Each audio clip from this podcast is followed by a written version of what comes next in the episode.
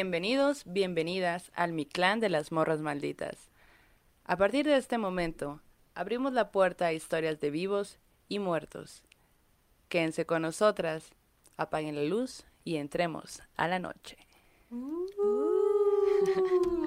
salud, invitada. ¿Cómo estás? Muy bien, muy bien. Muy Oigan, contenta pues, de estar aquí. Bienvenida. Bienvenida, aquí con nosotros está Estefanía Ortiz, alias AKA Fan, que viene a contarnos algunas historias, algunas, porque no me nos puedes contar todas porque me las tienes que seguir pasando para futuros programas. Vale. No, y no me alcanzaría el tiempo. Ok, No perfecto. manches. Y además ella nos ha contado varias que Nos ustedes ha ya han contado- escuchado. sí, ajá, exacto. En los, pro- en los, si no, no se acuerdan, busquen los programas pasados. Yo hablo de ella y de sus, y de sus historias. Exacto. Entrando en materia. Entrando en materia, Yanis, que te acerques no. al micro, dicen por ahí. Ah, ok. Es que luego me alejo. Me da miedo, es por el miedo. Es por las historias de fantasmas. y no vaya a ser que del micro no manches que no, no, no. Oye, pero la verdad es que decidimos invitarte, Fanny, porque sabemos que tú tienes muchas historias, que tú has vivido muchas cosas Sí. y qué mejor que escucharlo de primera mano, de alguien que lo experimente y que lo vive, no sé si todos los días, pero seguramente sí muchos días. Entonces di- decidimos que queríamos hacer este capítulo de entes domésticos 20.000, ya no sé en cuál vamos, de entes domésticos, pero güey, para empezar, yo quisiera preguntarte, ¿en qué momento te diste cuenta que tenías el don para ver algo más? Ok, esta pregunta tiene su historia, tal A cual. ver. ¿Quieren que empecemos? Sí. Sí. Ok. Eh, para mí este momento llega cuando yo tengo ocho años. Como Erika ha contado en otras historias, yo soy de Veracruz. Ajá. Soy de... Azul. Sí. Sí, de un pueblo que se llama Cerro Azul. Cerro Azul. Ajá. Para todos los que no sepan dónde está. Cerro Eh, Azul. Está el gigante de Cerro Azul, que es Carlos Hermosillo, para todos los pamboleros y a los que le vayan al Cruz Azul. Ok, ok. Es una manera de Y tú y yo así de, oh, Y yo, Uh. Se fue la luz se un manifestó, segundo. se, mani- Ah, se manifestó. ¿Ya se murió ese No, personaje? no sé, no está muerto. Pues yo creo que ya, yo creo que ya sí. Eh, y, y es un pueblo eh, petrolero que en algún punto tuvo el pozo productivo más, o sea, el más productivo del mundo. Ok. El puso cuatro, pozo ¿no? el petrolero. número Ajá. 4. Sí, ¿eh? Te pongo atención. Entonces, eh, se me hizo necesario como meter este contexto, Sí, porque sí. al ser un pueblo petrolero, eh, Pemex cuando ya eh, se estableció como tal, le daba casas y viviendas a sus trabajadores de confianza. Entonces, en la casa en la que yo viví y comienzan mis vivencias paranormales, había sido habitada por muchas personas, quién sabe cuántas, Ajá, pero desde claro. hace mucho tiempo. Y son casas que nada más pues remodelaban o si tenían alguna falla pues la corregían, pero realmente siempre estuvieron en el mismo lugar. Y pues pueden imaginarse toda la vibra, toda la energía que se cargaba, ¿no? En estos lugares, familia tras familia, unas tal vez no tan felices, algunas con problemas.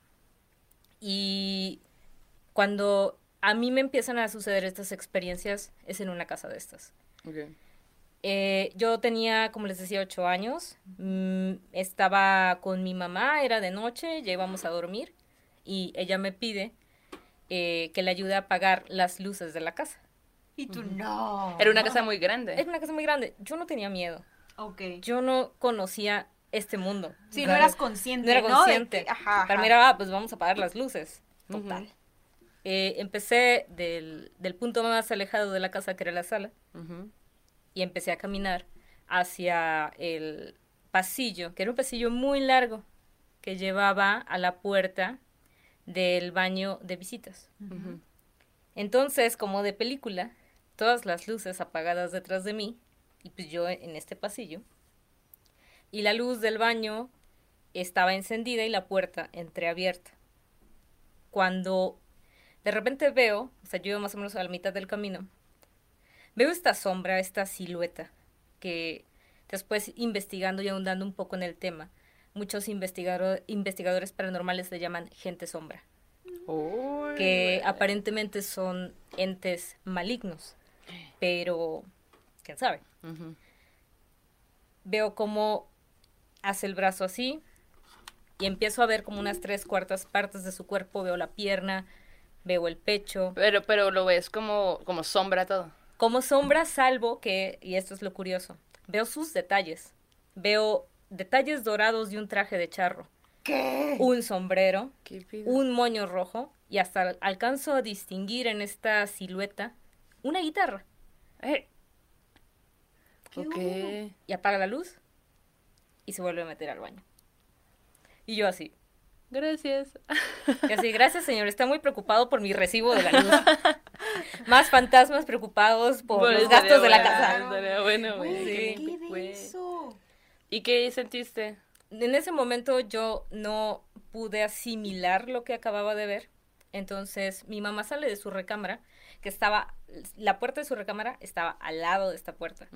Y me dice, ah, esta ya estaba apagada, pensé que estaba prendida. Ah, bueno, ya vete a dormir. O sea, ella también vio que estaba encendida. Ajá.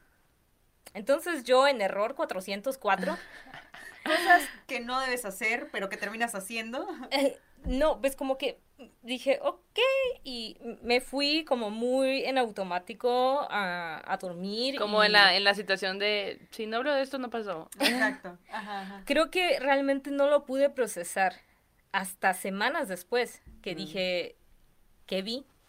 Y entonces le platicé a mi mamá lo que había visto esa noche y por supuesto no me creyó. Si tienen niños, tienen hijos, que les digan algo así, al menos, bueno, puede que no, no les crean o conozcan la explicación lógica o natural de lo que vieron o de lo que escucharon. Pero es muy feo que como niño las personas en las que más confías Claro, te digan que no te crean. sí, Exacto. claro. Sí, entonces para mí eso fue muy fuerte. Y yo creo que ahí, ahí cuando me volví consciente de que algo raro había visto fue cuando se desencadenó todo, todas mis vivencias posteriores. O sea, digamos que, que ese hecho te hizo como abrir los ojos ante tal vez muchas otras cosas que habían pasado en tu casa y que no te habías dado cuenta tal vez hasta ese momento. O sientes como que eso abrió la puerta para algo que comenzó a ocurrir. Creo que abrió la puerta para algo que comenzó a ocurrir. Yo antes de ese evento no tengo recuerdo de absolutamente nada No. que haya pasado. Wow. Oye, ¿y volviste a ver a este hombre sombra, charro? No, pero tiene, tiene una conexión con otros eventos de mi familia. eh, al pasado y después de eso hacia el futuro. Eh, mi papá una vez me confesó muchos años después que él por mucho tiempo soñó con el diablo. Y él me decía que veía que este señor era eh, de piel muy oscura, era muy, muy moreno, casi negro, como una sombra Ah. y me dijo que le ofrecía dinero, que llevaba una sombrilla abierta hacia abajo y la sombrilla estaba llena de centenarios. Y le Ah. decía, si me das a tu hermana, todo este dinero va a ser tuyo. Yo quiero el alma de tu hermana. ¡Qué loco! Mi papá por muchos años, eh, como que dice, son pesadillas, pero es un sueño recurrente. Ajá. Después eh, yo veo esta sombra, que quién sabe si sea lo mismo. Y después mi hermano, que es menor que yo, tiene unos seis años, eh, a la edad en la que él empieza a ver eh, unos ojos brillantes que están en su closet, amarillos. No mames. Y me dice, es que es un, es un señor negro. Me decía él, este, pues sí, Claro. siendo un niño, ¿no? Ahorita ya está grande, tiene veintitantos años. No me acuerdo cuántos años tiene mi hermano. Pero, este, a la, a la fecha él sostiene su historia y me dice, sí, es que eso era lo que yo veía de niño y, y se asustaba mucho. Y a ti nunca te tocó verlo de esa manera. No, pero él le decía, mira, tengo esta casa. Te la doy. O sea, pero se refería a la casa. A la casa en la que estábamos. Ajá. Él decía, tengo esta casa. ok. Eh, si, si te quedas a vivir conmigo. Y él, pues aquí vivo. Mi hermano se paraba y, y me iba a buscar y me decía, oye, dile al señor negro que ya se vaya, que se salga del ¿Tú closet. te acuerdas de eso? Sí, yo me acuerdo. ¿Y tú qué, qué hacías? Hice, to- o sea, hice una entrevista así, anoté en un era? cuaderno, Ajá. ¿y cómo era? ¿Y qué te dijo? ¿Y cuántas noches lo has visto? Y mi hermanito así de, pues, y ya, ahí nos soltábamos a comadrear y yo fui y le entregué ese documento a mi mamá, así de, Mamá. Ya somos Güey, dos. ¡Qué No, maravilla! ajá. En reportera. En Ay. reportera, sí, pero era un esfuerzo mío de, por favor, mamá, créeme, ¿sabes? Lo, ya lo llevé a otro nivel como niña de, de estar haciendo una entrevista a mi hermanito Claro. y mamá no nos creyó. No, y además tú estabas haciendo algo que no hicieron contigo, ¿no? Tú le estabas Sí. dando un voto de confianza a tu hermanito y Sí. diciéndole, de alguna forma, o sea, él nunca va a olvidar que la primera que le creyó fuiste tú, Sí. ¿no? Sí. Y eso es súper valioso Aparte- y sanador también. ¿no? Sí, sí, me imagino. Aparte, su hermano es el es la persona que nos contó la historia de los duendes, del duende que ajá, Del entito. del lentito. del cuadro. Y eso sucede No, en no, esa misma no, casa. no, No, ah, Del el del favor. No, A el duende, el duende que la duenda que aparece mientras duerme ya, sí, y que sí. está vestida muy específica, ¿no? Sí, sí, sí. La que no tiene un ojo. O que tiene un ojo. Tiene un ojo chiquito, Ajá. Un ojo chiquito, Un ajá. ojo diferente. Ajá. Güey, qué Es esa denso. familia. Somos nosotros. Oye, entonces la mamá seguía así súper negada. ¿Tú crees que a tu mamá también le hubiera pasado cosas y por eso decía, no quiero que estos niños empiecen con sus cosas, ¿no? Porque a mí ya me pasó. No, mi mamá no tuvo una probada de lo que es un susto mayor hasta muchísimos años después y fue cuando empezó a creer que fue en la historia ya del duende. Que, Ah, que se desataron muchos hechos paranormales que ya estaban a la vista de todos y no nada más de, de nuestra familia nuclear. Nuestra sí. familia nuclear, Ajá. O sea, sino que iba a familia de vacaciones a pasarnos de Navidad, Año Nuevo, lo que sea, y todos veíamos algo. A veces en grupos presenciábamos situaciones extrañas en esa casa. Como que en grupo, ¿qué Ajá, les tocó ajá, ver? ajá, ajá. Eh, hubo un año nuevo en particular, que fue el último año nuevo que, estu- que estuvimos en, en esa casa y, y fue el punto en el que ya nadie pudo negar, mi mamá no lo pudo negar, mi papá tampoco, y dijeron, vámonos. Ay, qué loco. Eh, estábamos todos reunidos en, en el, en el patio y no había aire, no había nada. eh, por todas las cosas que, que me han pasado, yo soy una persona que siempre está buscando eh, la explicación lógica y normal antes, porque odio la charlatanería. Ok. Eh, no había aire, no había nada, no, no había ninguna explicación para que un columpio se estuviera moviendo, pero sí fuerte, o sea, no es así como que ah, se estaba moviendo el besón, no, era alguien invisible le estaba dando recio al columpio, ¿sabes? Y todos así, y mis tíos, y mis primos, y... ¿Estás viendo tú?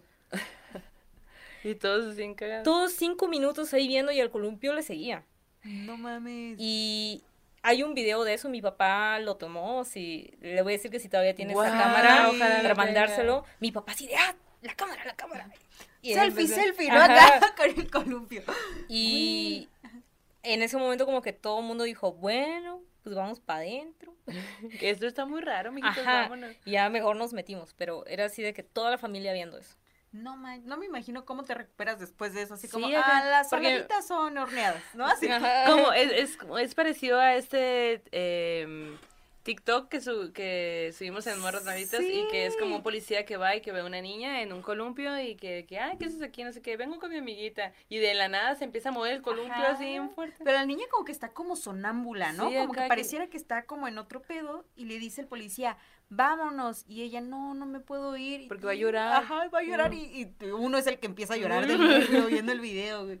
Oye, pero además, o sea, digo, vuelvo un poco al- a, la historia de esta casa. Pienso en Veracruz, pienso también que eh, seguramente siendo pues un estado con puerto, ¿no? De mucho movimiento, pues había, llegaron también muchos afrodescendientes, Sí. ¿no? Como que también relaciono que puede ser una un espíritu de alguien que a lo mejor es- fue esclavizado, ¿no? Que a lo- no sé, como que esto me viene un poco a la mente, que a lo mejor no sabemos qué había allí antes de que hubiera esa casa, ¿no? No sé si, si ustedes vieron también otro tipo de entidades allí precisamente. Eh, sí, y ya no están como relacionadas a, esta sombra o... o, o Sí, como que se ente- fue una vez y... Ajá. Bueno, fueron varias veces, pero yo solo lo presencié una vez. Eh, de, de estas veces, igual que llegaba toda la familia, una vez un- una tía me contó... Aparte se lucía, ¿no? De que hay gente. Ah, Ah, sí. Con permisa. Pero No, es como los que perritos. no nada más Bueno, había uno, habían varios. Claro. Y una tía una vez nos contó que ella, bueno, había tanta familia que no cabíamos y pusieron un colchón inflable, entonces pues ya ves que quedan muy abajito. Sí. Ajá. Que ella estaba acostada y que hacía mucho calor y de repente empezó a sentir así como bonito, como aire. y que dijo, ah, qué fresquecito. El ventilador. Ajá, eh, o está entrando aire de la De ventana, lo que sea. Y como que de repente dijo, no, estoy sintiendo que algo me roza la cara. Como si te respiraran. Mm, no, abre los ojos, pero pues ella está acostada, entonces su visión es este De lado. de lado. Ajá. Y dice que ve unos pies. Y entonces empieza a enfocar bien la vista. Y es una niña dando vueltas con un vestido y el aire que sentía Era, de era el del vestido. generaba. Ajá. Oh, qué lo... ¿Y, ay, ¿y qué hizo? Cerró los ojos Claro. y dijo, no, no, no, No, no, es no. cierto, Eso no Ajá, cierto. pero no pudo dormir de nuevo y, y al otro día en la mañana lo primero que hizo fue, ¿qué creen que me pasó? Y así, eran muchas pequeñas historias de este corte.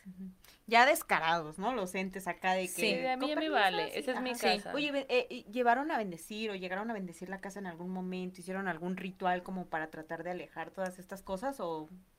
Sí, esto ya viene muchos años después, cuando yo ya no vivía ahí, yo me fui a estudiar a la universidad, que llegué a otra casa embrujada.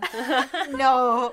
Sí, pero hasta donde sé, y esto sí ya no me tocó a mí verlo, eh, llevaron a, es que en Veracruz hay una mezcla de esoterismo y religión muy rara, entonces pues saben estas señoras que, que te rezan, pero que también te barran con hierbas y todo, y la señora les dijo, esta casa está muy cargada, de aquí, o sea, como que se van a, a calmar las cosas, pero yo no lo puedo quitar todo. Oh. ¿Y les dijo qué tenían que hacer para quitarlo o como casi casi que era imposible quitarlo? No, la señora les dijo, mejor váyanse. No manches. No mames.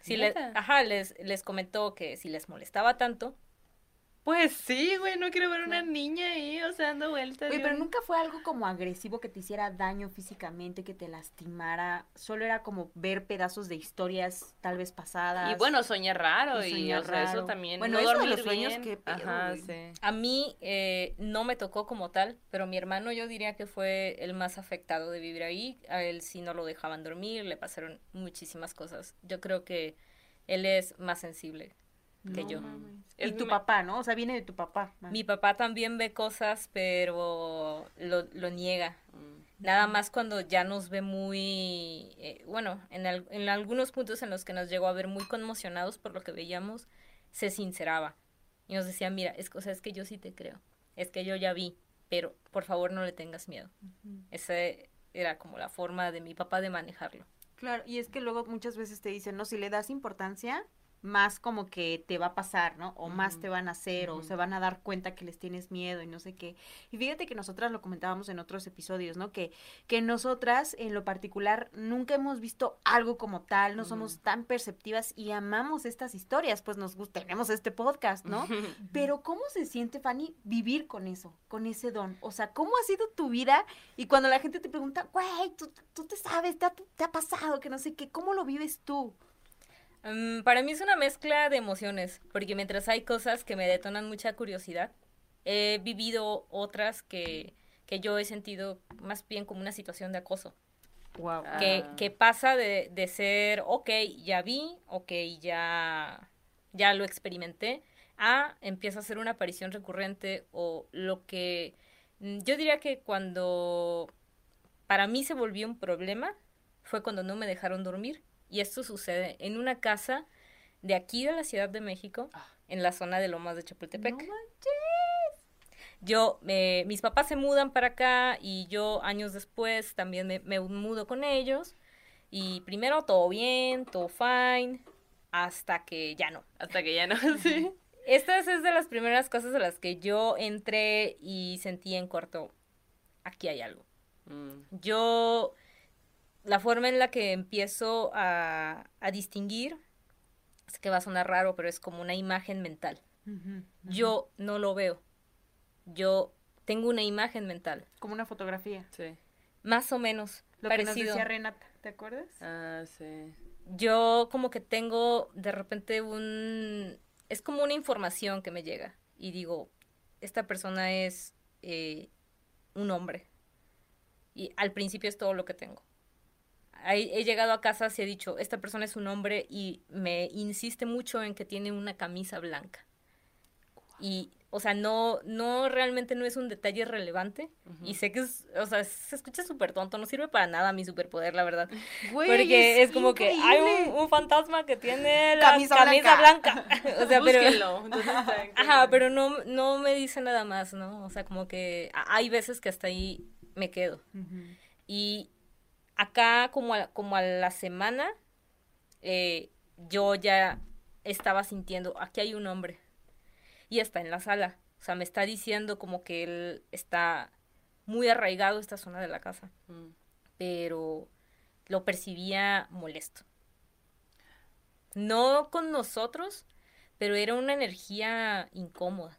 Era, un- Ok. era una energía que yo sentía, pues rechazo, ¿no? A- hacia las demás energías que estábamos ahí.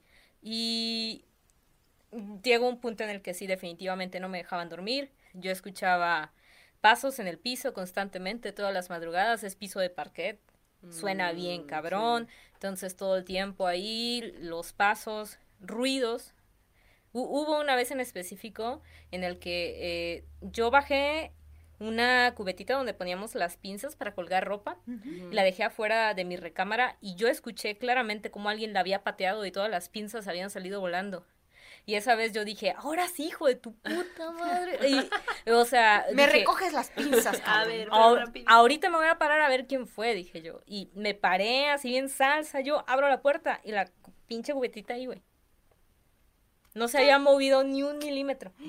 Ajá. Y, pero, y- pero el sonido de dónde vino? Claro, como cuando oyen que lavan los trastes, ¿no? Y que Ajá. nadie lavó nada, Sí. ¿no? Que mueven las ollas. Claro. Y quedé como estúpida. Emoji de payaso y yo.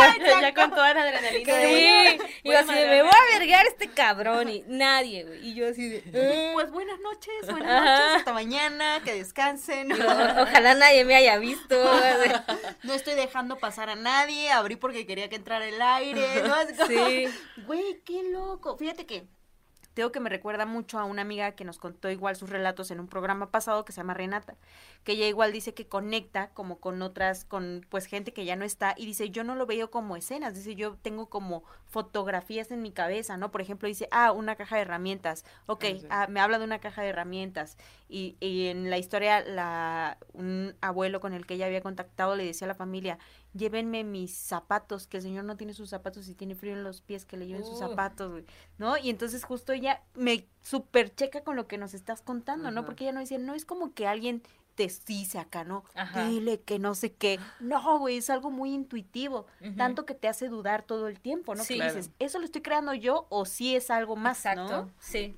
Es, es muy recurrente, ¿no? Porque dices, "Eh, ya me volví loca, o sea, Ajá, me ajá. estoy imaginando cosas o de verdad tengo esta imagen mental. Y aparte debe ser bien difícil porque con quién lo hablas, ¿no? Sí. Ajá, exacto. Y que, y que justo, ¿no? No te digan como de que, eh, seguro Sí. está inventando, seguro bla, bla, bla. Es súper difícil y, Es es- súper y esto es un tema que incluso eh, yo llegué a llevar a terapia. Ujú, ujú. Así de, me he sentido desacreditada toda la vida por esto. Y en algún tiempo yo también lo quise reprimir y yo decía, por favor, ya no quiero ver ni escuchar pendejadas. Y, y parecía que le daba más cuerda a todo, ¿sabes? Veía más cosas y escuchaba más cosas. Pues Era, la ropa. ¿no? sí, como si no puedes escapar de tu destino. Claro. Ujú. ¿Qué- ¿Y en qué momento llegaste a aceptarlo? O sea, llegó un momento en el que dijiste, bueno, pues va, o sea, vivo con esto, esta es mi situación, vamos, ¿no? Sí, yo creo que me empecé a apoderar y a empoderar más de, de mis vivencias por ahí de secundaria. Ah, ok. Sí. Súper joven, güey, Sí. ¿no? Mm, Es que ya era muy obvio, ¿sabes? Yo ya no podía negarlo. Seguirlo negando hubiera, hubiera sido como decir, estoy loca. Mm. Y aparte, e- en esos tiempos, típicas tareas en equipo y todo, Sí. iban amigos a la casa y pasaba algo. Ah, sí. En Sí, grupo. Iban, en- ajá, No. íbamos Ah, o todos sea, en a los entes de tu casa les gustaba los grupos. la exhibición. Exacto. Sí. O sea, les encanta. Querían atención, güey. Y, y años después, o sea, yo me entero que es súper sabido que en esa casa espantan. Y no ¿Ah, nada sí? más esa. sino era, esta era como una colonia de, de petroleros. Ajá. Y, y es como, uy, y en la tuya casi no espantaban.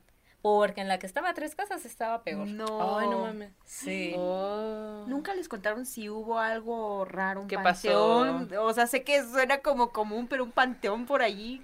Eh, no, vaya, la, la verdad es que mm, no hay como un Registro. Un registro. Ajá. Qué loco, güey. ¿Sabes? Ahorita que me contabas eso de no, este, como de que te se- de, de- de que te sigue este asunto de lo paranormal. Hay una historia en mi pueblo que es incluso un tanto curiosa, divertida, porque dicen que es una, que era una familia que hace muchos, muchos años ahí en Tepejillo, ustedes ya saben de qué historias les hablo, las del pueblo de mi papá y de mi familia y de todos, mío también. Bueno, pero el caso que era una familia que vivía en el monte y un día ellos como que no podían tener hijos o no sé qué, un señor y una señora. Entonces un día dicen que llegó un niño, muy raro, güey, que les dijo que iba a vivir con ellos y los señores así como que... No. No. Ah, no te puedo mantener, ¿no? Ajá, pero ellos, para ellos fue como que raro al principio porque dijeron, "Mm, pues será que, bueno, está bien, pues quédate acá, ¿no? Se quedaron con él, pero el niño era muy raro, o sea, dice, era de verdad raro como de otro mundo, pues, o sea, era como sus rasgos físicos incluso eran raros, las orejas las tenía raras, su aspecto era extraño. ¿no? Y entonces llegó un punto en el que pasaron cosas extrañas que ellos dijeron, hay que irnos de aquí, ¿no? Y entonces como que engañaron al niño y le dijeron, no, pues este, quédate aquí, nosotros vamos a ir a entregar Como unas perrito. cosas. Ay, como Ajá. perrito, Güey. Y lo dejaron allí, o sea, empacaron todo, como que lo distrajeron así de ve por la leña ya y se fueron en chinga, güey. Llegan a la otra casita en la que iban a vivir. ¿Ya se iban a mudar o se mudaron por Se eso? o sea, como que lo planearon todo para que en dos segundos lo dejaran allí y se fueran, ¿no? Al nuevo lugar. wow. Llegan al nuevo lugar y entonces están como que sacando las cosas que se llevaron y le dice el esposo a la esposa, oye, ¿no olvidaste nada? Y entonces el niño le dice, sí, a mí, pero ya estoy aquí, que no sé qué.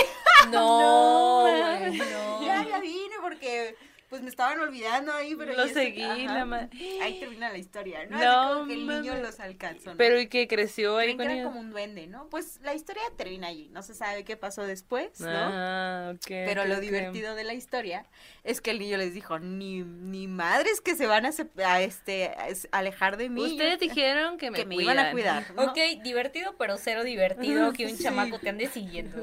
Que además un niño que salió de la nada, pues porque llegó un día, no les dijo de dónde venía, parecía que era como un niño anciano, ¿sabes? Así como raro. Ay, no. Imagínate que, qué padre llegar y, oye, me manté, me- tú me vas a mantener ahora. Ajá, Ah, el es orden. mi sueño que me mantenga. Creo que el de todo. El de todo, güey. Oye, fíjate que tengo una, una compa, Nadia, que justo también me dijo, güey, estoy viendo el podcast, no sé qué, tengo un montón de historias, ¿por dónde te las Ujú. mando? Y yo, por donde quieras.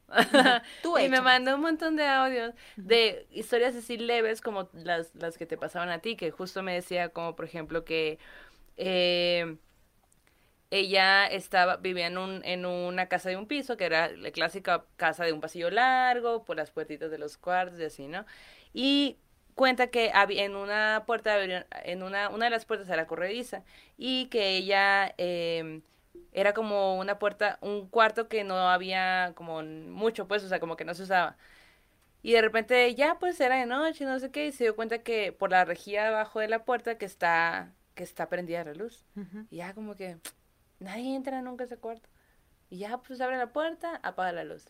Y pues se va a la cocina o a donde tú quieras. Y al rato vuelve y otra vez la luz está prendida. Y lo vuelve a apagar. Y así. Y empieza a ser recurrente eso. Ujú. y, me, y me dice, yo me saqué mucho de onda porque nadie nunca entra a ese cuarto. O sea, ese cuarto es como la bodega, pues, ni al caso. Y así como esa historia también cuenta que eh, ella tiene una tía en Mazatlán que dice que esa familia es como muy esotérica, brujería y, Sí, y como sí, que sí. juegan a la ouija y todo, esta, todo este mood. Entonces dice que ahí eh, pues pasaba mucho que todos los que viven ahí se les sube el muerto.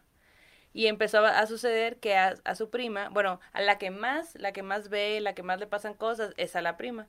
Y, y ya, pues, pero la prim- como que la familia vive bien en ese, no sé si bien, pero pues ya está muy acostumbrada a vivir en ese ambiente. Entonces la prima le dan anillo de compromiso y se va a casar y la chinga. Entonces, que desde que se puso el anillo, o sea, le pusieron el anillo, pues ella nunca se lo quitó y dormía con el anillo y todo el tiempo con el anillo. Entonces, que, pero que en las noches ella se- dormía con el anillo y el anillo amanecía en la cocina. Y luego al otro día ¿Qué? Otra vez se dormía y el anillo en otro lugar y así, ¿no? Se lo tuvo que amarrar como a una pulsera para que no se lo quitaran en la noche. ¿Qué pedo? Qué loco, ¿no? Sí. Eso está loco. qué cabrón. Fíjate que una amiga, bueno, ahorita te vamos a exprimir un poco más, pero antes de eso, una amiga que se llama Laura Maya, ella es bailarina de, de como estas danzas folclóricas de nuestro país, es súper chida y un amante de la música tradicional, pero ella también es súper sensible. Y me estaba contando que hace tiempo su familia, hace muchos, muchos años, pues su familia compró una casita y llegaron ellos a vivir a una casa en la que haz de cuenta que en la parte de abajo como que había un cuarto que después se volvió cuarto de lavado y había también creo que un cuarto oscuro. Y cuando pero cuando recién llegaron la casa todavía estaba medio en obra negra y ellos pues como que terminaron de acostumbrarse y acoplarse allí y dice yo me fui a dormir al cuarto de lavado dice o sea como que ese yo lo agarré de cuarto pues mientras tanto no dice que todo bien no como que casual, todos haciendo su vida, su mamá, su hermana, todo relax. Dice que un día ella estaba en el cuarto de lavado, en, en su cuarto, y vio unos ojos rojos, como que, que pasaron, ¿no? Y que ella como que se sacó mucho de onda, porque dijo, ¿qué pedo con eso, güey? Así como que, ¿sabes? Como que no te checa, Ujú. como que dices, güey, habré visto mal, todo bien. Y lo dejó pasar, ¿no? Lo contó, creo. Y le dijeron, ay, güey, no es cierto. ¿No? Así Obvio como que no, no manches, ajá. ¿no? O sea, viste mal, fue lo que tú quieras, ¿no? Y dice, Fue el "Pero- aire. Ajá, La ajá, fue el aire. Te lo imaginaste, Exacto, es un ajá. reflejo de algo que no sabes qué, pero tú di Sí. eso. Fue el sol, güey. Y, es de noche, güey. Sí, ¿no? Ajá. Y el caso es que dice que eso como que desató una serie de acontecimientos súper locos, güey. Porque dice que de pronto empezó ella a sentir que le jalaban la ropa, ¿no? Que ella estaba en su cuarto y como que, ¿no? Y ella, ¿qué pedo? ¿Qué pedo? Y nadie, ¿no? Luego su perrito empezó a ladrar, dice que había unas escaleras y que el perrito estaba ladre y ladre hacia un punto de las escaleras y que ella, ¡ay, qué es eso! Güey, relax, ¿no? Ella dice que era, pues, seguramente sigue siendo fan de Shakira, ¿no? Entonces Shakira acababa de Shakira. sacar este disco de donde, este cassette, disco, este cassette en ese tiempo de dónde están los ladrones. Dice, obvio, dice, yo tenía mi copia pirata en Claro, cassette de dónde claro, están los ladrones, huevo. ¿no? Entonces dice que ella tenía pues, su grabadora, ponía el disco y que curiosamente siempre en la canción de Octavo Día, que es una de las canciones de este material, el disco como el cassette como que se paraba o se cambiaba de canción, así como que pasaba algo raro y que ella pensó que eran fallas como del cassette, dijo, ah, pues seguramente pues me costó 10 Piratón, pesos, sí, no, ajá, ajá, es ajá. piratón. Y que curiosamente cuando estaba con alguien más y lo ponía, no pasaba.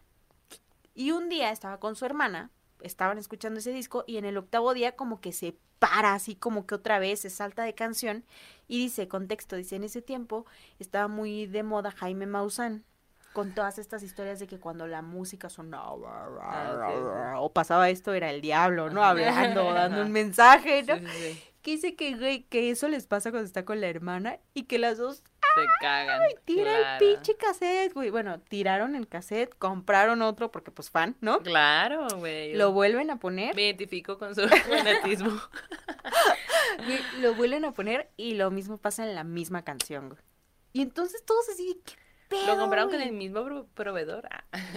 Quién sabe, es lo que estoy pensando, pero bueno, pasó, ¿no?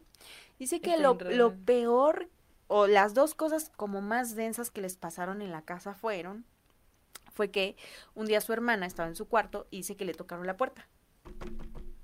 Y ella dijo, ah, es la Laura, ¿no? Entonces como que dice que abrió la puerta a su hermana, pero como que la empujó como para que le pegara la puerta a la hermana, ¿no? Por como que era medio pesadilla, ¿no? Entonces dice que cuando la hermana abre la puerta con todas las fuerzas, pues la puerta retacha y se le regresa, güey. Porque no había No mames. ¿no? Entonces no había nada. Eso nos pasó una vez. Es lo que te iba a preguntar, como hermanos no a sí, sí, eso. Nos pasó una vez a mi hermano y a mí. Ajá. Nuestras recámaras tenían las puertas contiguas. Ujú. Y es, yo escuché que me tocaron la puerta y salgo. Y mi hermano todo modo sale, ¿qué quieres? Y yo así, pues tú me tocaste la puerta. No, tú me tocaste. Bueno, nos tocaron la puerta los dos y nos dejaron como imbéciles ahí parados. Eh, el tú, ente de ah, que, oigan, convivan. Así. Oigan, es que ya no hay papel. eh, ya no- sé. Güey, qué denso. Bueno, pues así le pasó. Lo, o sea, y dice, güey, para mí era súper denso porque nadie me creía. Pues. O sea, todos creían que yo estaba loca y a mí me costaba mucho trabajo eso, dice, ¿no? Sí. Lo que tú nos decías ahorita. Dice, pero les empezó a, pagar, a pasar a todos, ¿no? Y era Y como ahí que. Ahí viene innegable, la claro, venganza. claro. Ah, pues ahora ya no te creo a ti. Entonces, Jijiji. no, ah, Ándale, no, no, sí. nada, ¿no? Exacto. Y el que es que dice que una noche ella pues se acostó a dormir y dice, yo tengo el sueño súper pesado, o sea, me duermo y me desmayo, ¿no? Pero dice que mientras ella estaba súper jetas, que la mamá y la hermana escuchan que en el techo empiezan pa, pa, pa, y arrastrando cosas y todo. La mamá se levanta, sale del cuarto, la hermana escucha que la mamá sale y dice, ¿quién anda ahí? Y se escucha ruido otra vez. ¿Quién anda ahí? Y la hermana dice, güey, se sentía como que había alguien adentro de la casa, dice, te lo juro. o Ah, sea, ya sé como que- la vibra así como Sí, densa. Ajá, como que dices, verga, verga. Dice que sentían eso y que la mamá salió y dice que su hermana le contó. Dice, yo pensé, dice que se iban a escuchar balazos o que se iba, o sea, dice, yo dije, Sí, que ya entraron aquí. Claro, ajá, sí, dice, yo pensé eso, que eso iba a pasar, ¿no? No pasó nada. No. Te, te checa, ¿no? te checa. cuéntalo, cuéntalo. Ah, bueno, una vez escuchamos, básicamente alguien andaba en la azotea, se fue en esta casa de aquí de Ciudad de México, y mi papá viene al lugar estado, ay, te voy a chingar, cabrón, que anda acá afuera, no sé qué. Y agarra a mi hermano y le dice, vamos, vamos a ver. Los hombres de la casa vamos a defender. En valientes. Y mi hermano, papá, pero eso no es un vivo, le dijo. No mames. Papá, ¿cómo chingados que no están haciendo ruido, no sé qué? Es que mi papá es un acelerado. Y mi hermano le dijo, vamos a ver, pero no hay nada vivo. ¿Y tu hermano cómo, sabe, cómo supo? Pues mi hermano es más sensible que yo todavía. Ay, hay que invitarlo cuando viene. Sí. Le digo, le digo. Eh, total, eh, creo que agarró un palo para ir a pegarle a quien sabe quién estuviera allá Ajá. arriba y suben, obviamente no hay nada y papá así de, ah, no, pues no hay nadie. Bueno, pues vámonos. Y cuando le dan la espalda al tendedero, todas las pinzas de la ropa les llueven. No mames. Y ellos, ¡ah! y se metieron corriendo a la no casa. mames. Sí. Sí. Y entraron cagándose de risa. Y mi hermano así de, De no risa". mames lo que nos pasó. Te dije que no era un vivo. ¿Y, tu papá- mamá ya creía para entonces? Ella siempre ha mantenido una postura muy diplomática al respecto. Ah. Ya le han pasado cosas, pero como que su misma fe católica Ay, le niega así, o sea, ella Claro. no lo va a aceptar 100% nunca. ok. Pero sabe que pasan cosas muy ¿Tu mamá dónde es? De, de ahí de Veracruz. Órale. Ok. Ok. Güey, bueno, pues así con esta morra, o sea, lo mismo, ¿no? El pinche ruido a mí sí me checa mucho también porque muchas historias son así. Incluso yo recuerdo que cuando yo era niña, o sea, yo vivía en una casa muy chiquita, o sea, solo eran dos cuartitos de material y de laminita afuera, ¿no? Entonces, otro cuartito de lámina. Entonces me acuerdo que en las noches escuchábamos que jalaban ladrillos en el techo. Y era como algo recurrente, güey. Y ya le decíamos, ma, y yo le decía a mi tía, tía, están jalando ladrillos otra vez. Ya duérmete, duérmete, vamos a dormirnos. Como que nunca le he vuelto a preguntar sobre eso, pero a raíz del podcast me he acordado de eso, ¿no? Sí. Y después nos decían, ay, no, se están robando los vecinos los ladrillos. Y yo, ah, ok. Pero luego decía, ¿cómo llegan los vecinos al techo? No, y tú, ¿y por qué si alguien se está robando a alguien no hacemos ¿Por qué algo, no hacemos nada? Ajá. Güey, ¿no? Así como, súper, súper loco. Y el caso es que esta morra, bueno, le pasan estas cosas. Creo que eso de que eh, sintieron que había alguien adentro de la casa fue lo más denso. Y pues la mamá dice, dice mi amiga, que su mamá, como toda mamá, pues fue a traer agua bendita, pero también se puso a investigar sobre qué onda con esa casa. Caso que empezó como chismorreando acá con los vecinos, con los que estaban al lado y así. Y dice que le comentaron que allí en esa casa había vivido un chico que se llamaba Trini. ¿Sí, Trini? Trini. Que se llamaba Trini y que Trini se suicidó en la casa. Ay, A no. la onda. Sí, entonces Y yo que tomando yo. Ajá. decían que Trini era muy bromista en vida, ¿no? Entonces que era como Mm. muy acá, que te hacía pues la broma, pues, ¿no?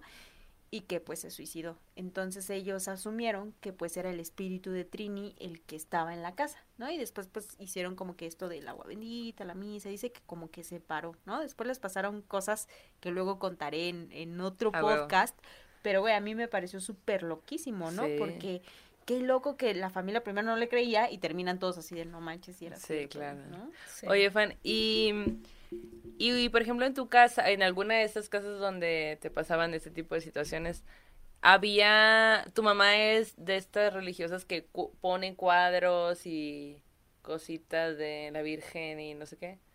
Sí, antes tenía más tendencia a hacer esas cosas, pero cuando vio como que no servían realmente de nada, Dejó de No. hacerlo. dejó de hacerlo. Mm, Sí, es la típica que va a traer su rosario o, no sé, te va a regalar una estampita con oración, pero hasta ahí. Pero, pero en, en su casa, no. Ya dejó de hacerlo también. Y ahora en la casa en la que están... También pasan cosas. Es que A lo tú- mejor es tu papá, güey. A lo mejor lo- tu papá nos atrae. Güey, pero tú sientes que tú los arrastras o que siempre son cosas nuevas que están No, ahí? son cosas nuevas, porque pues voy a casa de otras personas.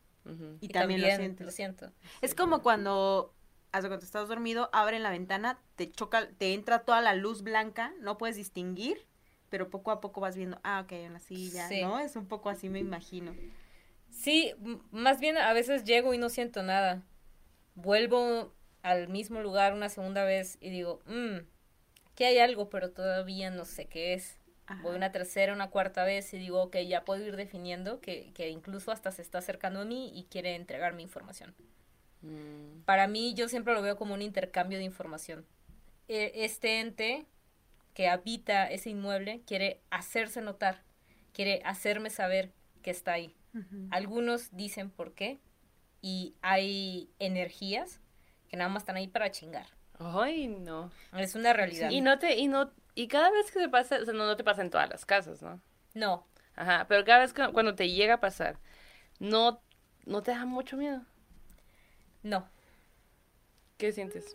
Hubo un tiempo en el que sí me dio miedo y sí puedo decir que soy miedosa, pero hay ciertas cosas que me dan miedo y hay cosas que no me dan miedo. Si es una energía remanente de una persona que vivió ahí, Lo más probable es que si se va a querer comunicar, lo va a hacer y me lo va a decir como soy fulano, soy mengano y estoy aquí.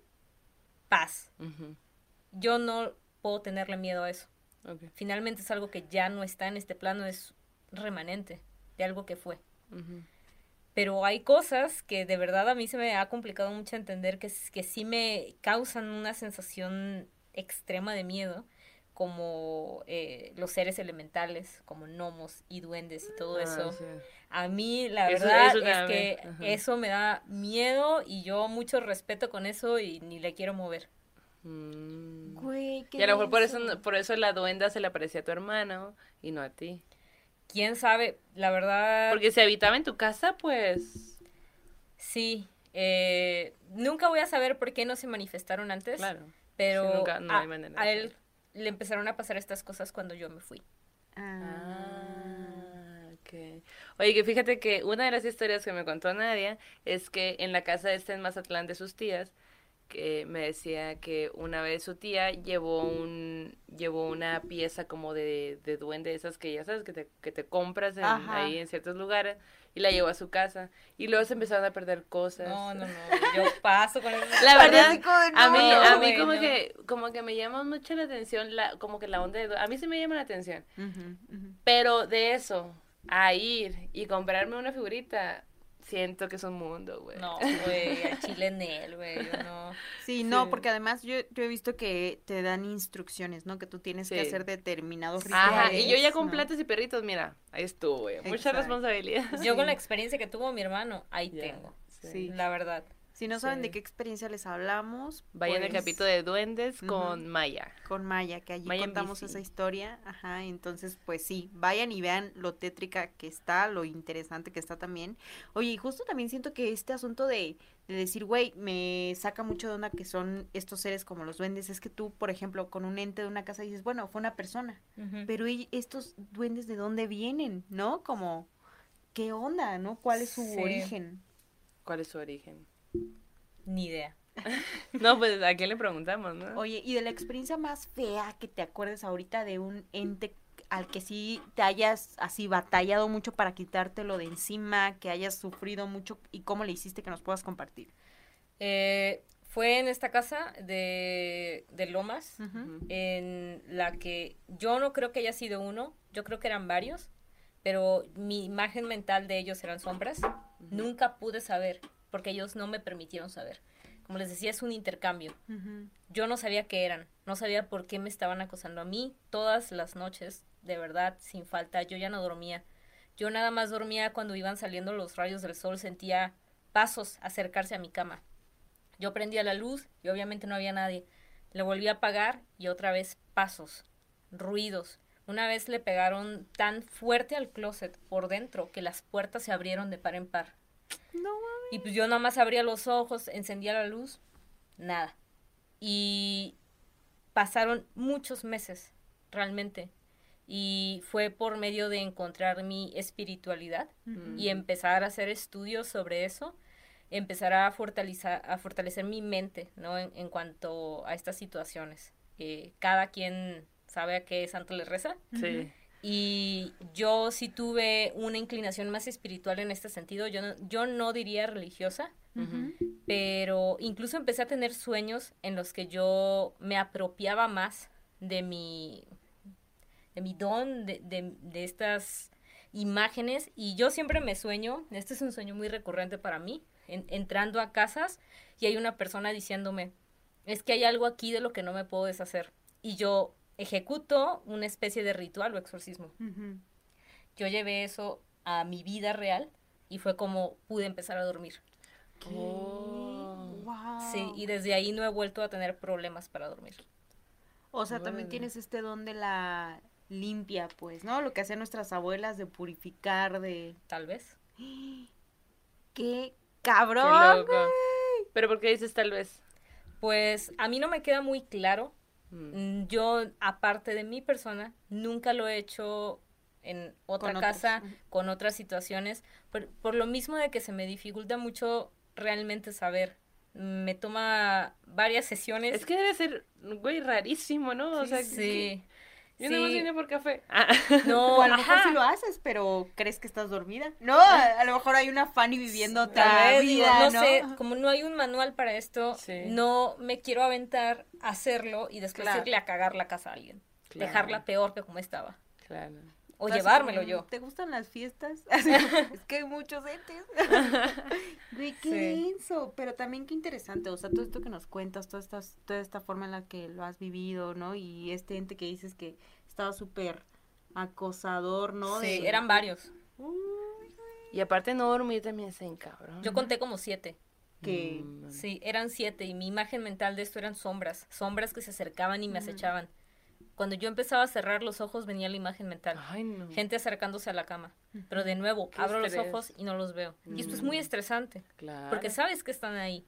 Y, no puedes verlos. Sí, de por sí hay veces que de repente según tú te están viendo y ya sientes raro acá. y estar ahí siete. Siete personas viéndote. y, el sonido de pasos en el, en el piso de parquet. No, no, mames. Oye, y entonces hiciste una limpia para ti. O sea, fue la forma en la que les pusiste un alto. Sí. ¿Tienes algún como talismán, como algo que digas, a esto recurro cuando siento que esto se está descontrolando? No, todo es mental. Ok. sí. Güey, qué loco, güey, qué densa estás. Yo creo que, que hay que estudiar mucho eh, y esto se lo digo como a muchas personas que... Tengo amigos o conocidos que con mucha confianza me han preguntado, oye, ¿a ti qué te pasan estas cosas? Pues fíjate, fui con tal señora y me dijo que me ponga, que me bañe, que me haga. Le digo, mira, yo no dudo de estas cosas pero realmente ten mucho cuidado con cómo eh, asumes esta situación. Hay veces que es mejor eh, dejarlo pasar, si no es muy grave la situación, a llevar a alguien que ni siquiera va a saber lo que va a hacer en tu casa o que nada más por cobrarte va a hacer un trabajo a medias y vas a quedar peor. Sí, o como dices, detonar otras cosas, ¿no? Ajá. güey, qué pedo. Qué loco, güey. Fíjate que en el arte terror, que es esta sección en la que la gente normalmente nos, nos comparte de viva voz. Terror en corto. Eh, perdón, en el terror en corto. Ay, perdón, amiga. en el terror en corto, donde la gente normalmente nos comparte sus historias de viva voz. Pues ahora les traigo una historia que no es precisamente de viva voz, pero me la contaron hace poco y me pareció súper loca, güey. Esta historia le pasó a un amigo que es poeta, se llama Álvaro Solís. Él es tabasqueño y vive o ha vivido muchos, muchos años en Puebla. Entonces dice que él mucho tiempo tuvo una casa, rentó una casa en el centro de Puebla, en el centro histórico, güey, que pues ya sabes, casas como muy coloniales, ¿no? Con esta arquitectura súper chingona, pero también con un montón de historia, güey, ¿no?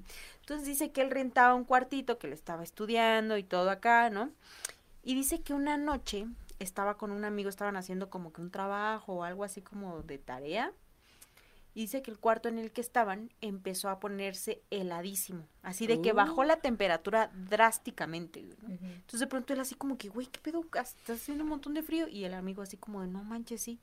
Dice que pues siguieron como que tratando de hacer su tarea y todo. Y tenían una ventana junto al comedor, ¿no? Entonces en la ventana de pronto, ya muy noche, güey, onda 3 de la mañana, ¿no? Ven cómo despacio va caminando del otro lado de la, de la ventana un ancianito, Ay, no. despacio. Caminando. Por eso yo no quiero ver cosas. caminando. Que los dos lo vieron, güey. Y cuando lo vieron, supieron que no estaba vivo, güey, ¿no? Ok. Que esa cosa, o bueno, ese ente rodeó la casa despacio, a su ritmo, y desapareció. Y dice que los dos se pusieron a llorar y empezaron a rezar porque estaban muy espantados. Ajá, así, güey, ¿no?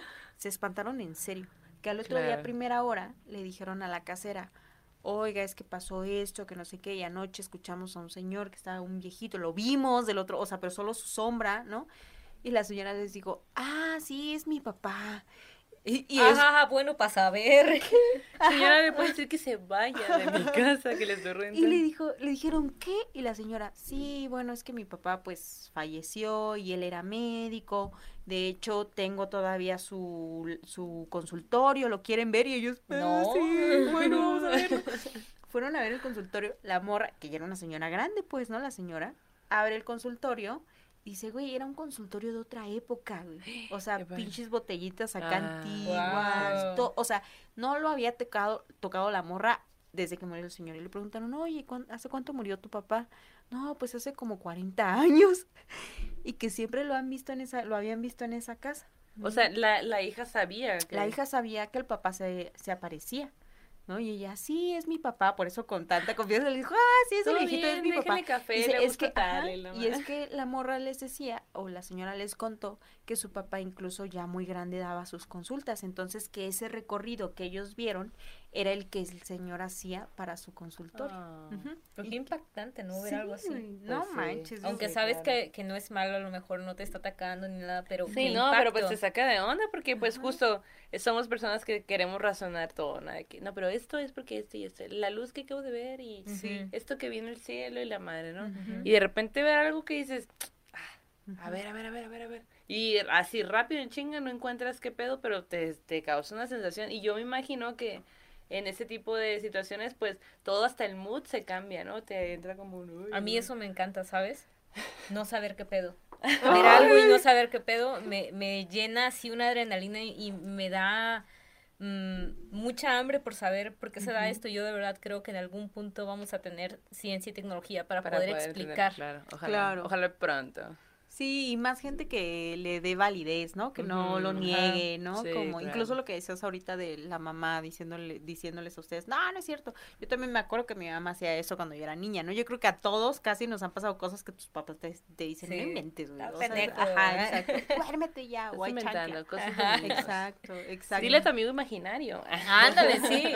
Que es otro tema también, ¿no? Ah, Los amigos sí, imaginarios. También tengo una historia de eso. A ver, Por supuesto. bueno, esto es de una prima.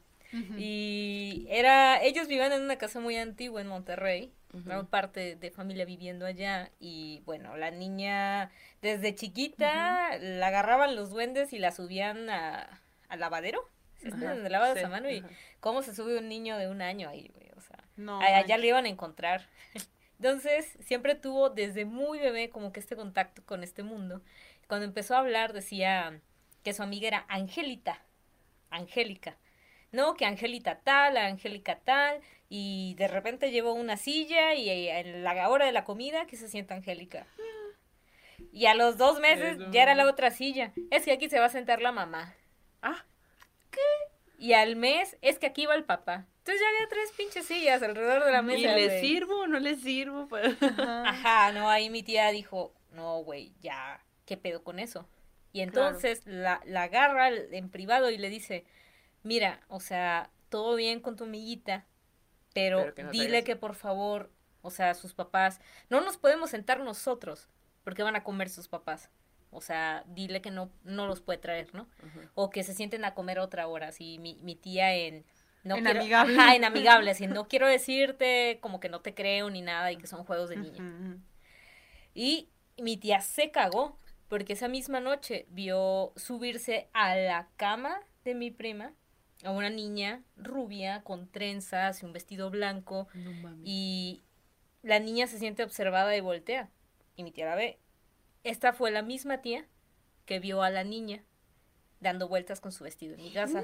Se la llevó a su casa. No, eran dos niños diferentes. No mames. Sí, entonces ella ahí, o sea, como que se desvanece esta aparición cuando se da cuenta y cruzan miradas.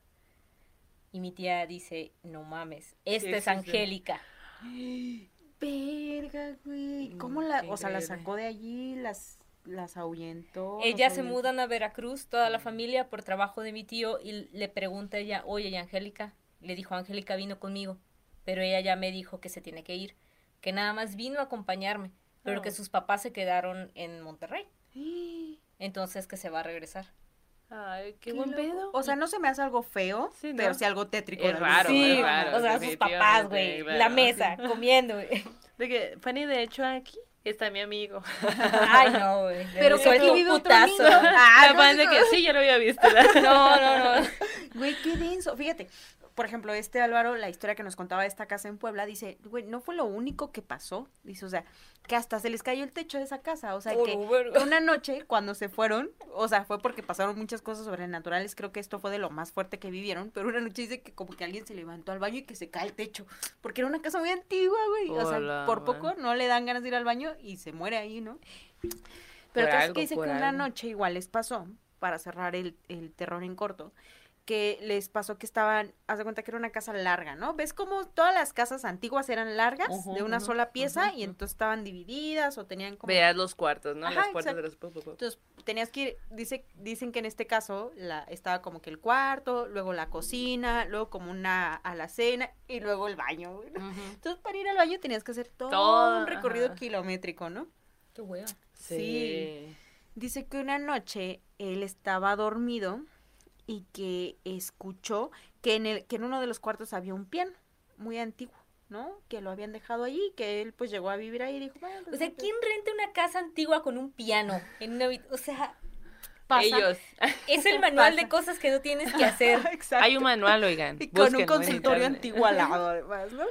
o sea, no. Deberían advertirte, ¿no? Así como aquí aparece un abuelito, ¿no? O aquí como No, viven porque yo no querría rentar, ¿no? Bueno, deberían de rentarte lo más barato, cobrarles renta. a ellos. Pero acuérdate lo que pasó con... Aunque para mí que hay un fantasma es plusvalía. sí, Sí, también. todos nosotros estaríamos de que... ¿Y cuánto? Sí. Ajá. ¿Ya me puedo mudar? Le pago mil pesos más. Sí. No más porque hay fantasmas, ¿no? Así que imagínate. Bueno, pero el caso es que este, este vato estaba dormido y dice que le dieron muchas ganas de ir al baño, güey. Entonces como que se despertó y dijo, ay, ¿qué hago, güey? Entonces como que ya se iba a levantar y escuchó que al lado estaban... Que alguien lloraba y lloraba, pero amargamente, güey, en el cuarto donde estaba el piano. ¿No? Entonces di- él dijo, Nel ni en pedo voy a ir al baño así, ¿no? Entonces dice que hizo todas las piruetas había y por haber y se volvió a dormir y dijo, no me levanté al baño porque dije, esto no, o sea, no es normal. Que alguien esté llorando en el cuarto de al lado Claro. no es normal. Se duerme, llega a la mañana siguiente y durante el día les tocan la puerta. Y ellos, ah, ¿qué pedo? Y abren. ¿Qué pedo? ¿Qué pedo? ¿Qué pedo? ¿Qué pedo, carnal? Abren y era una viejilla, bueno, una señora ya como de, de edad, ¿no? Y la señora les dice, ay, oiga, este, es que quería saber si aquí vivía la familia, que no sé qué, y como que les empezó a decir la señora, la señora les empezó a contar que ella cuando era niña había tomado clases de piano allí Ajá. y que tenía una maestra que era la que le había enseñado y que la maestra dio muchos años, pero que luego ella se tuvo que ir a otro lugar y que le perdió pista, que ella ya estaba ahí, no sé si ya había vuelto a vivir en Puebla, pero que había llegado ahí que quería pasar a ver el lugar o como que le había dado nostalgia y quería saber qué onda, ¿no? Entonces al vato lo primero que le vino a la mente es ¡Ah! el llanto de anoche junto al piano, güey, ¿no? Y qué, qué casualidad que el otro día alguien toque hablando. Ay, mira. ¡Qué locura! Sí, sí, sí. Está triste la señora de que ya no está dando Ujú. clases. Sí, sí, sí. Ah. Y se mudaron, obviamente. Dijeron, Sí, no, ya, pues, sí. bye. Ajá, porque les pasaban muchas cositas, pues, ¿no? Como que todo el tiempo. Ajá, incluso en una reunión dicen que estaban como que, como una morra fue al baño, y dice que estaba como que casual, ¿no? Y, y estaba el baño y estaba la regadera y una cortina separaba las dos áreas, ¿no? Entonces de pronto dice ella que siente que le mueven la cortina. Y ella dijo, ah, ya está algún curioso acá viendo cómo hago del baño, ¿no? Entonces se encabronó y que les dice, y que corre la cortina y no había nadie, güey, pero ya le habían movido la cortina así como... Ujú. Verga, güey. ¿Cómo ves? Aparte que es como, estás en el baño, ¿sabes? Y te están viendo, es como que, oh, déjame, déjame hacer del baño a gusto. Claro, ajá, Déjame y ella lo que había pensado es ya. algún borrachín de la fiesta está aquí en el baño. Pues ya pues, ves, ¿no? yo tenía un charro en el baño. Exacto. Hay Qué muchas pido, cosas raras en, viviendo en los baños. Juan, Ujú. y para pasar al, a, a sueños macabros, Ajá. ¿qué tal tus sueños? ¿Son macabros? Es Me que- acomodo el pelo. Sí. Yo ya vi que sí son. Voy a cruzar la pierna para el Es que justo ahorita que me decían, me hacían preguntas así como tipo, ¿y te da miedo? Y es como, ok, no es que no me dé miedo, pero mm, mi terror más grande siempre lo comparo con un sueño que tuve. Ok. De que ni despierta me ha asustado tanto como en este sueño. ¿Ustedes han escuchado hablar eh, de los incubus y sucubus? Ujú. Eh, creo que tuve un sueño Ajá. relacionado a este tema. Eh, no podría decir a ciencia cierta si fue mi sugestión, fue parálisis del sueño o fue real. Yo estaba viviendo en Jalapa, eran mis tiempos de universitaria, y eh, empecé a soñar eh, con mi mamá. Yo iba platicando con ella, íbamos caminando, íbamos como saliendo de un mall o algo así, y yo la llevaba al lado, y de alguna manera yo sabía o podía ver su pelo, pero no le veía la cara. Entonces, algo en mi sueño a mí me hizo, ¿sabes? Como algo no está bien. Y le pregunté, ¿cuántos años tienes? A tu mamá. Ajá. Y me dijo un número que no era. Ujú. Ah, ¿y cuál fue tu primer novio? Y me dijo algo ¿Qué que no era. Y la voz le empezaba a cambiar lentamente con cada respuesta. Era como si cada pregunta que yo le hacía iba develando su verdadera identidad. Hasta que la voz se volvió muy gruesa y muy gutural. Verga. Y yo le dije, es que tú no eres mi mamá. Y ahí el sueño enloqueció, güey. Fue de muchas groserías. Eh, Perra, te voy a matar, no sé ¿Qué? bla, bla, bla. Y risas, carcajadas. Y tú ya tenías miedo. Yo estaba totalmente, o sea, no sé, pero supongo que incluso dormida yo estaba temblando. ¿Tú sabías que estabas dormido o no? Sí, Ok. llegó un momento que dije, tengo que despertar. Ah, porque yo tengo muchos sueños lúcidos. Yo usualmente puedo controlar lo que sucede en mis sueños. Mm. Qué loco. Entonces yo dije, ok, yo puedo con esto, yo puedo controlar esto, y despierta, despierta. Y empecé a sentir cómo me movía. Y la voz ya estaba atrás de mí. Me dijo, yo no te voy a dejar despertar. Aquí te voy a violar. Sentí como mis dos brazos y sentía el dolor. Yo estaba dormida así, De lado. hacia atrás, con las manos hacia atrás. Me las agarraron, me agarraron de la cabeza, me sometieron y me empezaron a violar. Sentí todo lo que se siente. Esta es una experiencia que yo no le deseo a nadie. Esta es la vez que yo más aterrada he estado en mi vida, tanto inconsciente Pues sí. como cuando desperté. Yo no pude moverme. O sea, yo estaba así como despierta, este, abre los ojos, me decía yo, y no los podía despegar. Yo sentía que los quería despegar y la voz me decía, no te voy a dejar despertar, jaja, No. hija de perra, bla, bla, bla, bla, bla, eres una pendeja, eres una estúpida. Hasta que quién sabe cómo me pude despertar y despierto exactamente en la misma posición en la que estaba en mi sueño. No Güey. Sí, manos atrás, cabeza agachada, yo doblada. y totalmente sudada, en frío. Y ya era de día. Ya estaban todos los rayos del sol a todo lo que daban. Y nunca había sentido, ¿sabes? Como esta es la pesadilla de la mayoría de las mujeres Sí, que pasa en la vida real. Definitivamente. Y yo lo experimenté en, en un sueño y la verdad es que esta es la vez que más asustada he estado en mi vida. Claro. ¿Le contaste a tu mamá? ¿Les contaste qué pasó? No, yo estaba viviendo sola En y Jalapa. no supe a quién contárselo. La verdad es que son pocas personas a los que se los he contado porque eras, ah, fue parálisis del sueño. Pero no es... Fue, ok, es una probabilidad, ¿sabes? No lo niego, pero siendo una persona que tiene sueños lúcidos y que ha escapado de situaciones similares en sus sueños, eh, deci- decidiendo en mis sueños, este evento me parece muy anormal. Claro. Ajá. ¿Volvió a pasar o volvió, volviste a ver a este ente? No, nunca lo vi. Solamente es la voz más horrible que he escuchado, totalmente gutural. Se hizo pasar primero por una amiga, después cambió a mi mamá.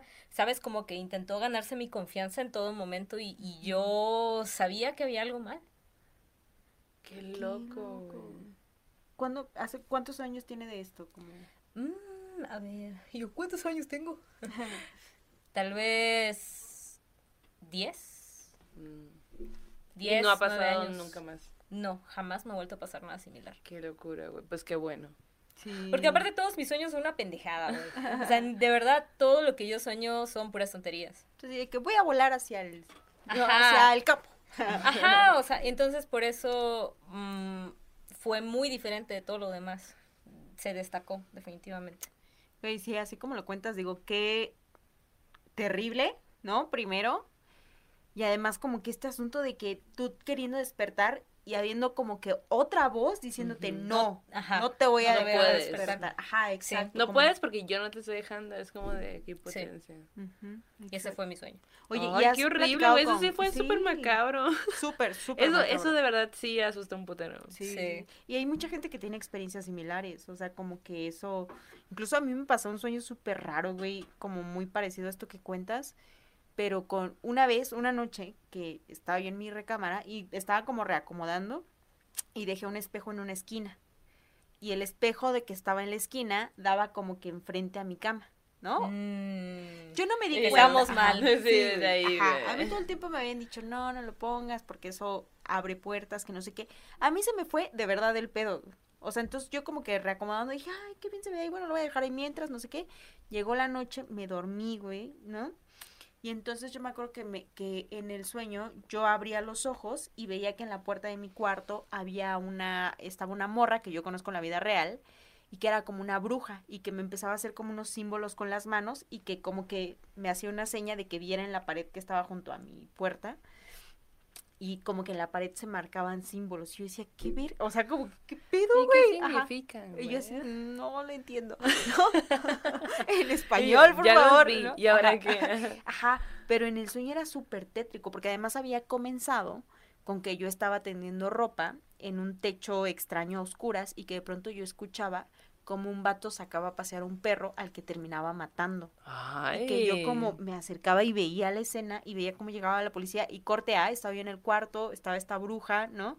En la puerta y yo me levantaba muy espantada y me iba a ver a mi mamá que estaba en el otro cuarto y llego al otro cuarto y mi mamá tenía cara de Laura Flores, güey, actriz.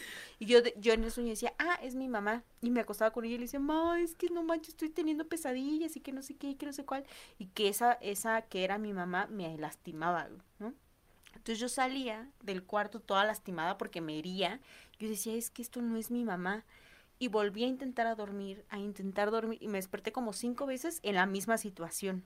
Yo, verga, hasta que llegó un punto en el que dije, ya, gobiérnate, concéntrate, despiértate. Me despierto ya en la vida real y te lo juro que tardé como 20 minutos en caer en cuenta que era un sueño. Y cuando me despierto de verdad, lo primero que hago es que me incorporo en la cama y lo primero que veo es mi reflejo en el espejo. güey. O sea, estaba yo dormida así con el espejo. No, ¡Qué güey. locura! Ajá, entonces para mí cobró todo el sentido en ese momento. Y lo supiste y ya lo cambiaste. Sí, lo cambié. Ay, no, de hecho, esa noche ya no me volví a dormir en ese cuarto. Mm. Me salí de la, del cuarto, me fui, prendí todas las luces una por una hasta llegar a la cocina, verifiqué que todo existía, los gatitos no estaban en el cuarto, estaban dormidos en la sala, tomé mucha agua, tomé mezcal, me puse mezcal en la nuca, en el cuello y pude dormir. Qué loco. Pero fue un sueño súper desagradable, o sea, tuvo muchos detalles Claro. súper creepy, güey, Claro, así claro, como que ya ni quiero recordar. Pero, güey, así como que sí me espantó mucho y yo lo como que relacioné con el tema del espejo. güey. Ya dije, por si las flies, mejor no lo dejo sí, aquí, sí, ¿no? sí, no lo Mejor lo muevo. Pero me pareció muy loco porque la gente dice eso, ¿no? Abren portales. Sí. A Es lo mejor verdad. Se dio que todo, como para que por lo menos en sueños tuviera esa experiencia, ¿no? Qué locura. Fíjate que yo en mis sueños nunca sé que estoy dormida. Nunca, güey. Mis sueños son como una película, o sea, me puedo acordar del detalle, de cómo se siente, de la, todo. Porque pero, diseñadora. Sí, pero nunca sé que estoy dormida. Cuando me levanto es como, de, ah, ¿por qué? Este, ¿Por qué era me un sueño, 100 mil güey? ¡Qué hueva, güey! Ya iba al putazo. Oigan, pero bueno, vamos a, nuestra gustada sección de arte horror. Ahora sí, Jenny. Ay, perdón, ya la estaba yo adelante. Luego le cambio el nombre a las cosas, no. perdón. Bueno, como en esta casa nos gusta la gente rara, necesitamos hablar de Robert Cumming, a.k.a. Rob Zombie. Ok. Em, ¿qué, qué sabes de Rob Zombie? Que sé de Rob Zombie, pues es director de cine y aparte es defensor de Baby Metal, que es mi Ah, banda se me olvida de J-pop favorita. ¿Es defensor de Baby Es defensor Metal? de Baby Metal, se da Ah, unos tiros Pues es en que el internet. es muy metalero. Sí, cuando los metalhead empiezan de que esto no es metal, Rob Zombie las defiende. Ah, Entonces, gran personaje Rob Zombie. Gran personaje Rob Zombie, sí. Sí, lo Qué es. chingón, güey. Sí. Y no sabía que te gustaba el J-pop y el J. Sí, Ustedes todo. van a y caer el muy bien. K-pop, sí. Ay, a mí también me encanta el K-pop. Bueno, volviendo a Rob Zombie. Ah, no. con tus corazoncitos. bueno, Rob Zombie em, es un personajazo, güey, la neta. Hace cine, hace, es una estrella de metal, eh, hace cine. em, es raro, es muy raro, güey, este personaje. Y me gusta porque un poco de la historia de este güey es que él creció en un mundo, como con una familia, que hacía eh, esa especie de como como circo, pero en Estados Unidos, que es muy diferente al circo que se hace acá en México, ¿no? Clown. Eh, ¿O no? Como pues más- no, más bien como como raro, como como carnaval, pero Como freak show. Freak show, ajá, exacto. ¿Tú sabías que hay un pueblo en Florida donde viven todos los del Freak Show? No. ¿Cómo se llama ese pueblo? No me acuerdo cómo se llama, pero por ahí pueden Pues yo creo que un por ahí vivía. Pues este güey creció, sus papás se dedicaban a eso. Entonces él y su hermano crecieron en este mundo de acá de gente rara, pues, ¿no? Y él, pues obviamente, si creces viendo eso, lo normalizas y para ti está Claro, bien y está chilo y ese es el mundo en el que vives, ¿no? Y el güey, pues, así fue creciendo y todo. Cuando ya llegó a una edad en la que tenía que estudiar, se fue a Nueva York, los dos hermanos se fueron a Nueva York, él entró a una escuela de diseño que muy importante que se llama Escuela de Diseño Parson. Él en- entró y luego la dejó porque pues como buen chico raro dijo Rebelde. "Nel, me caga el sistema en la verga. Entonces se sale, empieza a hacer producción eh, en tele y todo esto, pero no, no como algo como un productor o algo así, sino como que jala esto, ve y compra aquel y no sé qué, y ya pone esto, así, ¿no? Y estuvo ahí un rato, hizo también, pues como le gustaba el mundo del diseño, hizo ahí un, un poco de editorial, pero de cine para, como para adultos, editorial para adultos y la madre, y él, él escuché varias entrevistas y él decía, respecto a ese trabajo en específico, como era tanto que hacer y éramos tan pocas personas que a mí lo que me importaba, lo que me interesaba era que saliera, pues no era como que... La ay, historia de cualquier producción editorial Exacto. en cualquier parte del mundo. Claro, güey, y Juan y yo lo sabemos porque hemos trabajado mucho tiempo en el mundo editorial y pues lo entendemos perfecto. Y yo cuando leí la- Exacto. cuando estaba viendo la entrevista dije, claro, carnal, te entiendo. Sí. Te entiendo así Y sobremanera. qué bueno que lo dejaste. Sí, qué bueno que lo dejó. Y qué bueno que lo dejó porque lo que siguió fue increíble, ¿no? Eh, él, él, él, pues metalero, empezó, sacó su, su grupo que se llama White Zombie y estuvo acá haciendo música metal, pero en ese momento pues eran demasiado metaleros para pues para hacer el rock artístico, pero eran demasiado extraños y extravagantes como para el grunge que era el, Nirvana estaba todo en todo lo que daba, pues, ¿no? Entonces eran como muy raros, como que no encajaban en ningún lugar y aún así seguían haciendo, o sea, como que ellos decían, pues esto me divierte, yo lo voy a hacer y la neta pues voy a jalar dinero de aquí y acá y acá, no voy a ser un Nirvana súper famoso y la madre, pero pues me gusta y lo sigo haciendo. Claro. Pero para él, lo importante del, de, del metal era como, no solo es la música, sino te armo un show y te pongo unos visuales y todo tiene que ser así increíble porque... Güey, la pinche herencia, ¿no? Aquí a flor de piel, Claro, claro, claro, y ahí es como lo, lo, como empieza a lo mejor a a cuadrar de que, ah, ok, ya entendí que esto que me gustaba el diseño para eso, pues ahorita que estoy en este pedo de la música, pues lo voy a sacar para aquí, para allá, para no sé qué, ¿no? Y, y pues sigue en este, en este mood de, del pedo de musical y después se mete a la onda del cine. Y en el cine, güey, no mames, las películas de Rob Zombie son increíbles, o sea, son increíbles si te gusta específicamente ese tipo de cine. Si no te gusta, a lo mejor y te caga. pero es, es que tiene, tiene como gore, pero... Slasher. ajá, pero no, no usa tantos efectos, como que sí es bastante... Si te voy a romper la mandíbula en la peli, te la rompo y va a sonar y se va a hacer como que acá y no va a ser como un efecto que ahora Hollywood pues lo puede usar en pues muy fácil, ¿no? Y Hay que romperle la mandíbula a los actores, ¿no? Así que sientan el personaje. sí, sí, sí, Ya, bueno, eh, eh, algo importante es que en 1996, bueno, él se llama Robert Cumming, ¿no? En 1996, él legalmente se cambia el nombre, a, el apellido a Zombie. Entonces, él legalmente es Rob Zombie. Que eso es. ¡Qué chido! Y aparte está casado con una morra también guapísima, increíble. Ah, tiene una película con ella, ¿no? Tiene un chingo, creo que ah, en todas, ¿no? En todas las películas sale. Que, que ella en esa trae como unas rastas y es como una bruja. Ah, ok. Esa película se llama. No me digan, no me digan, no me digan. Mmm. Shit. ajá. Lords ah, of, Salem. Y su morra se llama. Eh, Sherry Moon. Porque también, pero está chilo porque ahora es Cherry Moon Zombie. Güey. Aparte de ellos dos son como como raros, ¿no? O sea, yo toda puñeta tapanearte. sí, güey.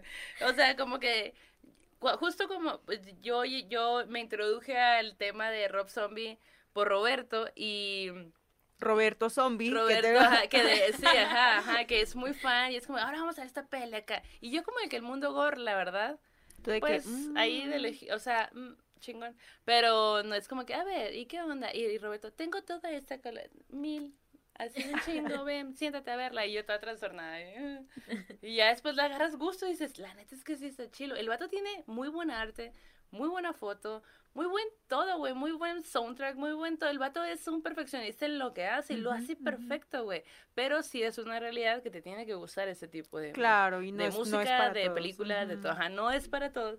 Pero si le das una oportunidad, tiene, es un arte, pues. Lo que hace es puro arte, porque engloba todo, engloba lo, musical, engloba... Mm, es que es como... ¿Cómo lo dirías, Fana? Um, ¿Cómo que, cómo lo diría? ¿Su, su producción? Sí, su... producción en general en cuanto a cine. Yo creo que ha entendido muy bien lo que es el género slasher. Sus películas tienen buen soundtrack. pero increíble. Sí, tienen morras como que muy guapas también. y que te digo que nada perdido, nada perdido.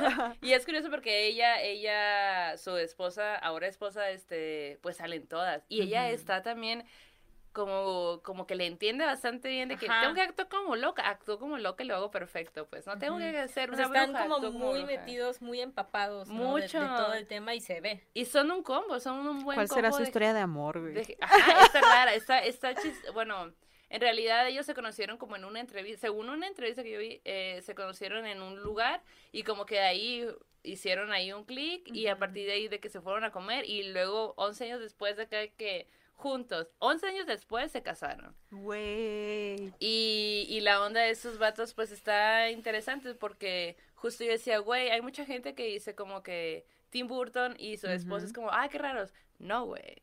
Estos vatos son raros, güey. Y también es como curioso porque él dice, es que la gente piensa que nosotros queremos ser raros adrede, o sea, que, no, que ay, nos hacemos, no sé, disfraces y la madre. Pero no es adrede, o sea, así, Así somos. somos. O sea, eso es, no nos ponemos de acuerdo como que, ay, sí, vamos a hacer esto para llamar la atención. Es como de, hey, me vestí de tal forma. Ah, mm, yo también.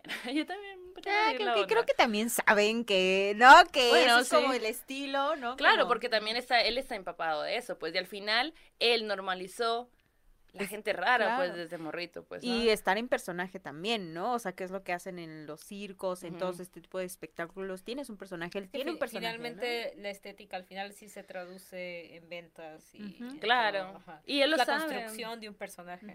Claro, y él lo sabe. Eh, la película que lo hizo debutar, debutar en el cine fue en el 2003 con La Casa de los Mil Muertos, que esa fue como su película, eh, primer película. Yo, eh, también hizo la, no, no es saga, es... Hizo un remake. Un remake, exacto. De. mm, remake es la palabra. Sí. De Halloween. Ujú. Uno y dos. Que también son, eh, son buenas. Y pues si pueden investigar un poco más, si les gusta Güey, hay que hacer una playlist para nuestro Instagram, nuestro Twitter, Ajá. donde pongas acá como que las imperdibles de Rob Zombie, ¿no? Con Fanny. Acá, la que a ella- las que a ella le gustan y las que te gustan y cositas de este güey, ¿no? Entonces vamos a compartirlo, va. vayan a nuestras redes sociales. Sí. Y también, porque ya nos extendimos y todo, las recomendaciones que dan miedo van a trasladarse en esta ocasión a nuestra página de Instagram, así que estén pendientes de qué libro, qué cuento les vamos a recomendar en esta ocasión relacionada con el terror. Estén pendientes de la recomendación de la Maldo y de Fanny, nuestra invitada de este día. Y, güey, yo me voy a ir a mi casa así como que reflexionando sobre todo lo que nos contaste. Como el meme de te observo, analizo. Dice, no tiene sus patitas. Pensando en todos los entes, güey. Ay, no, qué miedo, qué miedo. Pero, güey, maravillosísimosísimo. Siempre, siempre. Sí. Y pues cu- síganos contando sus historias, nos gusta mucho leerlos. Eh, la verdad es que tenemos bastantes historias guardadas de gente que nos ha escrito, pero les vamos a ir sacando, solo que ya tenemos pensado como a futuro programas con ciertos nombres, entonces como Sí, es como de, ah, bueno, este lo usamos para este programa, este para este, este para este, pero todos van a salir y nos gusta mucho que nos escriban en cualquier red social.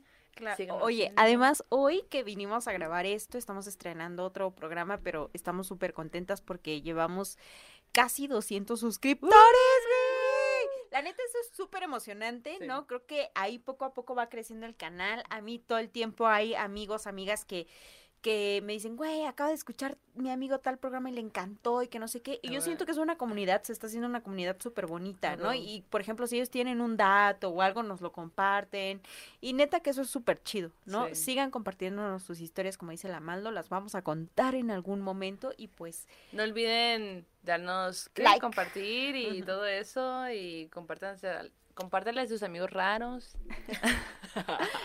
¿cómo te la pasaste? Increíble, la verdad, bueno. muchas gracias por invitarme. No les he contado ni el 30% de Luego todas vas a las volver historias. en otra. Pero te tendremos en la segunda temporada. Sí. Oye, no, pero sí, gracias por venir. Gracias a ustedes que están viendo este programa. Comenten, como dice la Maldo, dennos like, suscríbanse a nuestro canal y compártanlo. Si les gustó, háganlo. Si no les gustó, también vayan, moléstenlos, mándenles nuestro, nuestro video para molestar a la gente. Nah, no bueno, Pero sí, bueno, está bien. muchas gracias, muchas gracias. Y ha llegado la hora de cerrar este programa. Muchas gracias a todos ustedes. Eh, vayan con su dios o diosa de preferencia. Guarden su estampita favorita, religiosa, como nos decía Fanny, ¿no? Vayan con, con lo que ustedes crean. El aquelarre ha terminado.